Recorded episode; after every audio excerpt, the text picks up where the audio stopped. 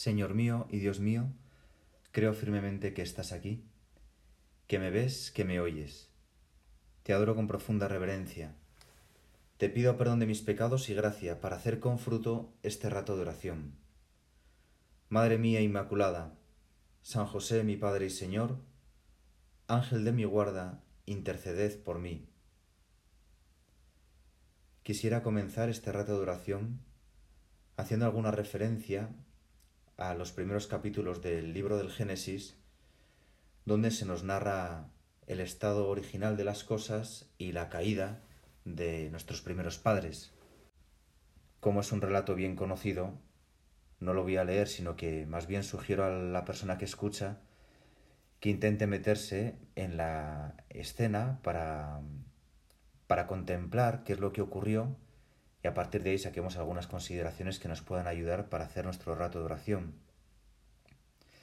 En primer lugar, me gustaría destacar una idea que me parece que es muy hermosa y es que mm, había Adán y Eva estaban en el jardín del Edén y eran personas muy felices. Seguramente la felicidad les venía porque había una armonía entre creador y criatura que era tan entrañable, era tan hogareña, que incluso el libro del Génesis dice que Yahvé se paseaba por el jardín del Edén a la hora de la brisa. Creo que hay una clara intencionalidad, ¿no? De hablarnos de la cercanía que tenían Adán y Eva con Yahvé, como se demuestra después por los diálogos que tienen. Cuando han cometido el pecado original, hablan con Yahvé como si fuera la persona más conocida. Y hablar de que Dios se paseaba por el jardín del Edén, pues claro, nos introduce en una dimensión que es verdaderamente hermosa, que es la presencia que había de Dios en el mundo. A Adán y Eva se les presentó la posibilidad, así lo cuenta el Génesis, de hacerse como dioses, que podríamos decir que serían ellos, se, constituirían ellos como los dioses de la vida, los dioses de sus vidas. ¿Para qué vamos a poner a Yahvé en la cumbre de nuestras actividades? ¿Para qué le vamos a dar gloria si nos podemos dar gloria a nosotros mismos? Y el estado original de armonía que había entre creador y criatura, Adán y Eva lo quiebran a través del pecado original y deciden vivir un mundo sin Dios. Yo creo que, propiamente hablando, deberíamos decir que no es Dios quien les expulsa del paraíso a Adán y Eva, sino que más bien son Adán y Eva quienes expulsan del paraíso y deciden vivir un mundo sin Dios. Aunque las consecuencias del pecado son muchas, porque desde entonces, pues nos cansamos, sufrimos enfermedad, hay dolor, muerte, engaño, cansancio, sudor, sed, tantas cosas que nos hacen la vida muy desagradable, ¿verdad? Sin embargo, la tragedia del pecado original no son tanto esas consecuencias como la realidad de que se establece una quiebra entre creador y criatura.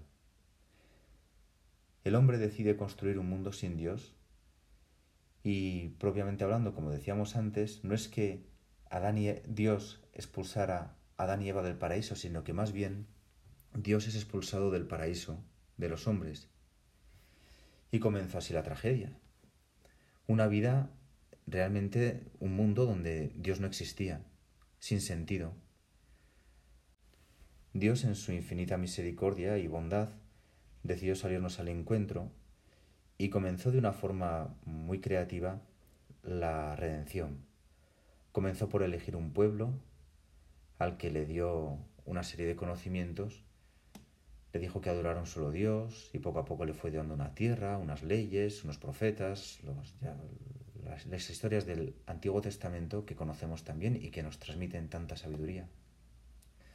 Hasta que un día, en un pueblo perdido, de una región completamente desconocida del Imperio Romano, el Hijo de Dios se hizo hombre.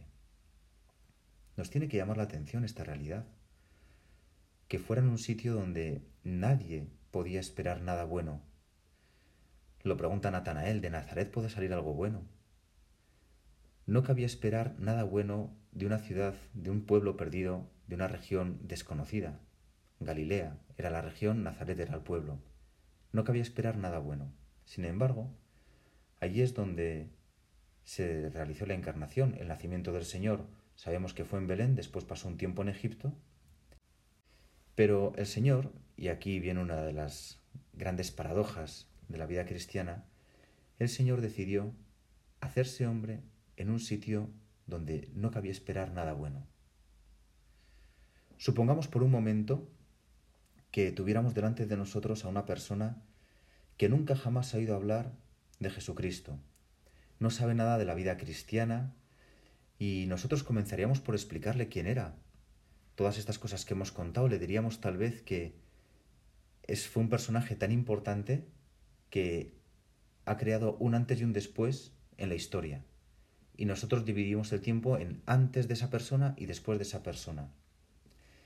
Es una persona que ha generado cantidad de edificios, catedrales, iglesias construidas por todo el mundo, una cultura en forma de arte, de cuadros, escultura, muchísima literatura, ríos de tinta se han escrito sobre él. Además ha hecho que muchas personas vivan exclusivamente por esa persona y para esa persona, han dado la vida por esa persona. Son mártires que han derramado su sangre y que su vida ha tenido sentido exclusivamente porque esa persona se hizo hombre. Bueno, pues supongamos que le estamos explicando todas estas cosas a este ateo que no conoce nada, completo e ignorante de la fe cristiana, y decidiéramos darle una biografía de Jesucristo para que se lea. Le damos cualquier evangelio, el de Mateo, el de Marcos, el de Lucas el de Juan, da igual. Él comenzaría a leer el evangelio y entre las muchas cosas que le llamarían la atención, seguramente nos haría una observación que no pasa desapercibida a ningún lector. Y es que la vida de esa persona, que ha generado un antes y un después, tanta cultura y un sentido de la vida para tantas personas, cabe en un libro muy pequeñito y sobre todo se nos cuenta de él. El inicio de su vida, después hay un silencio de muchos años y luego se nos cuentan otros tres años. ¿Qué hay en medio de ese silencio? ¿Qué es lo que hizo? Tal vez nosotros, con un poco de vergüenza, deberíamos responderle, mira, es que no se nos ha contado nada de esa persona durante esos años porque no hizo nada.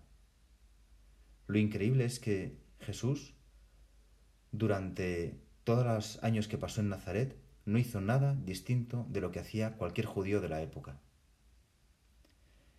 Y esto nos tiene que llamar la atención, no han faltado personas que, al referirse a esos años de vida oculta de Jesús, pues piensan que han sido años basura, cuando en realidad no lo son. Me gustaría llamar la atención sobre todos esos años de vida oculta de Jesús y que algunos llaman basura y que sin embargo contienen una gran enseñanza. Jesús era perfecto hombre y tenemos que decir que todos los gestos del Señor y también todas sus palabras eran redentoras. El Señor se reveló con gestos y palabras intrínsecamente unidos. Y tan redentor era su caminar sobre las aguas, la multiplicación de los panes y de los peces, cuando curó un ciego, el sermón de la montaña, la conversión del agua en vino, tan redentor fue los latigazos, la muerte en la cruz, que las comidas que tenía con sus amigos, el tiempo de trabajo que hizo como artesano, Todas las cosas que hizo en Nazaret fueron tan redentoras como la cruz. Es verdad que en la cruz está el centro de la revelación, es el núcleo, pero todos los gestos del Señor eran redentores.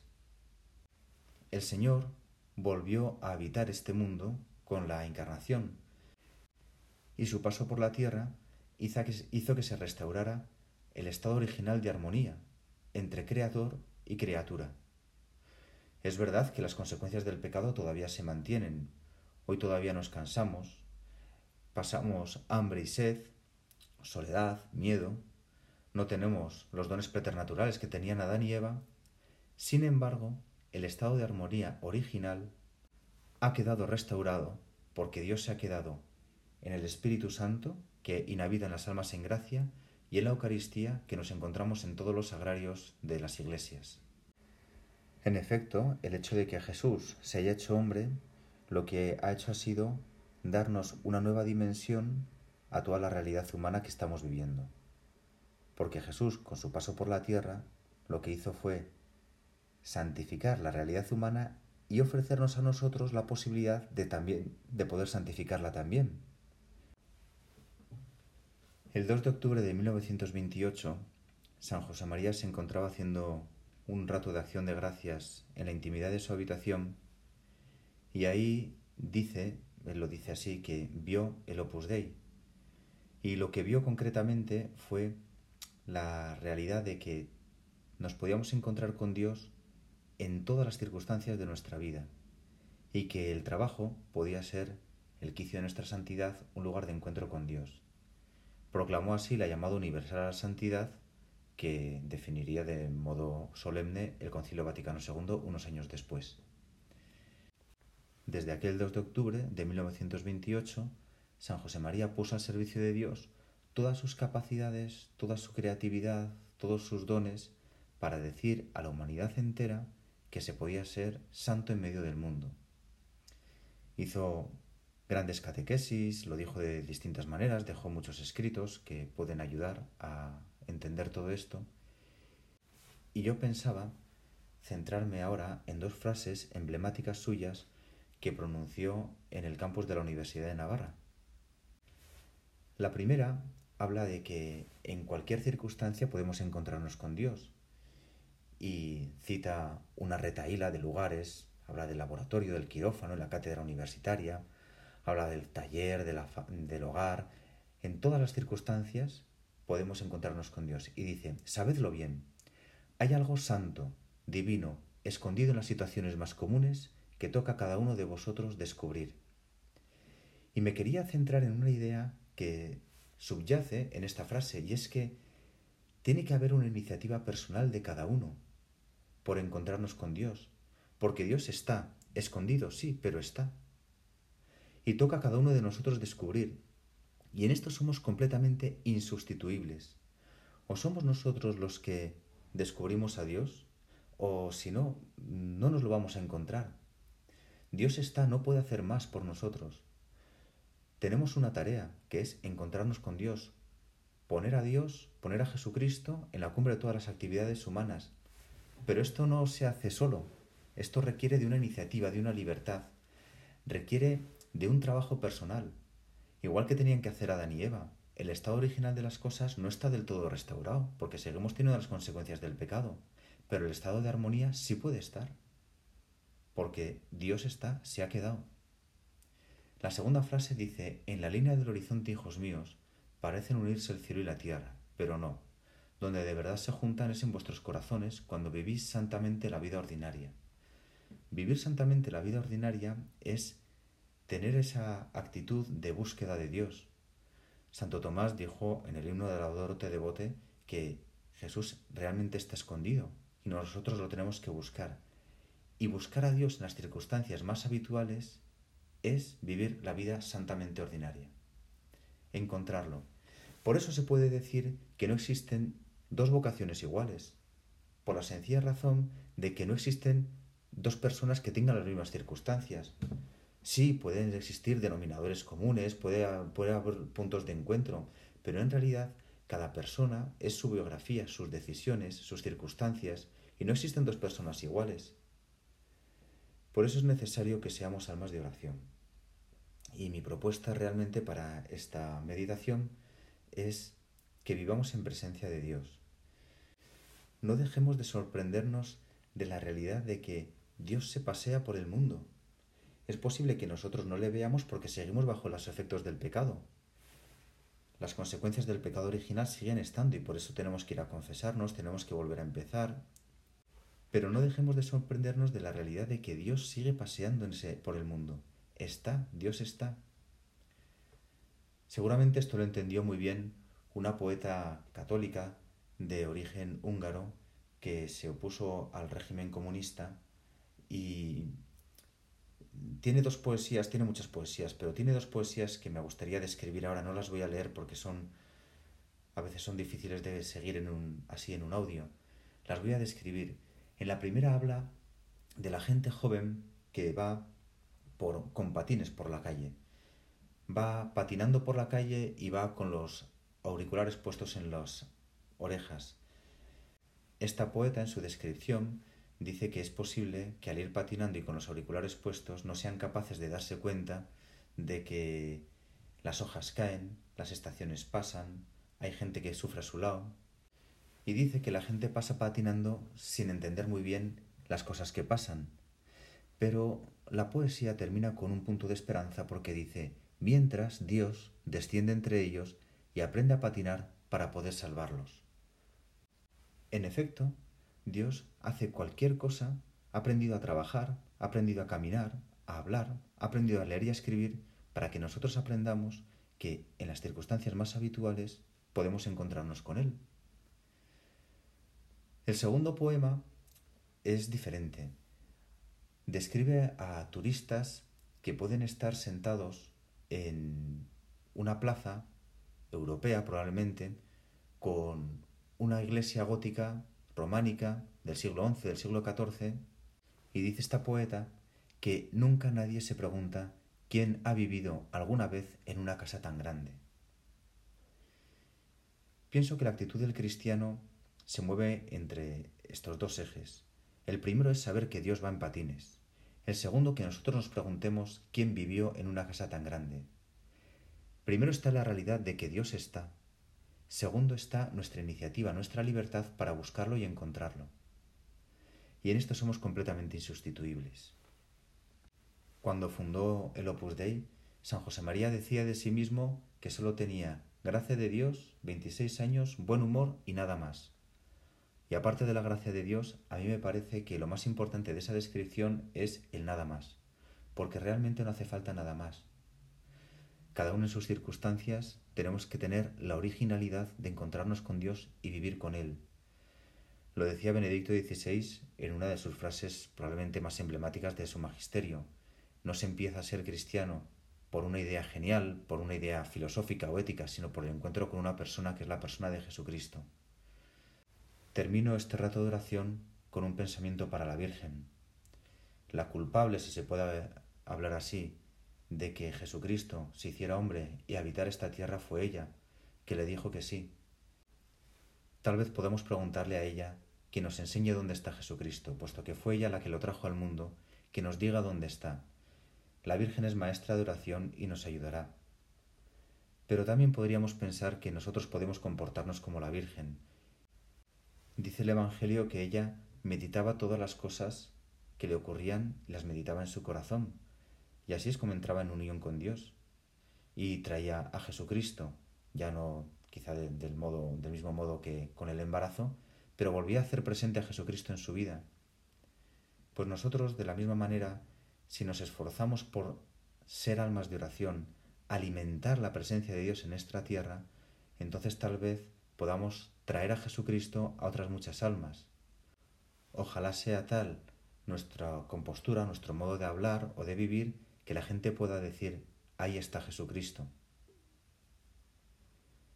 Te doy gracias, Dios mío, por los buenos propósitos, afectos e inspiraciones que me has comunicado en esta meditación. Te pido ayuda para ponerlos por obra. Madre mía Inmaculada, San José mi Padre y Señor, Ángel de mi guarda, interceded por mí.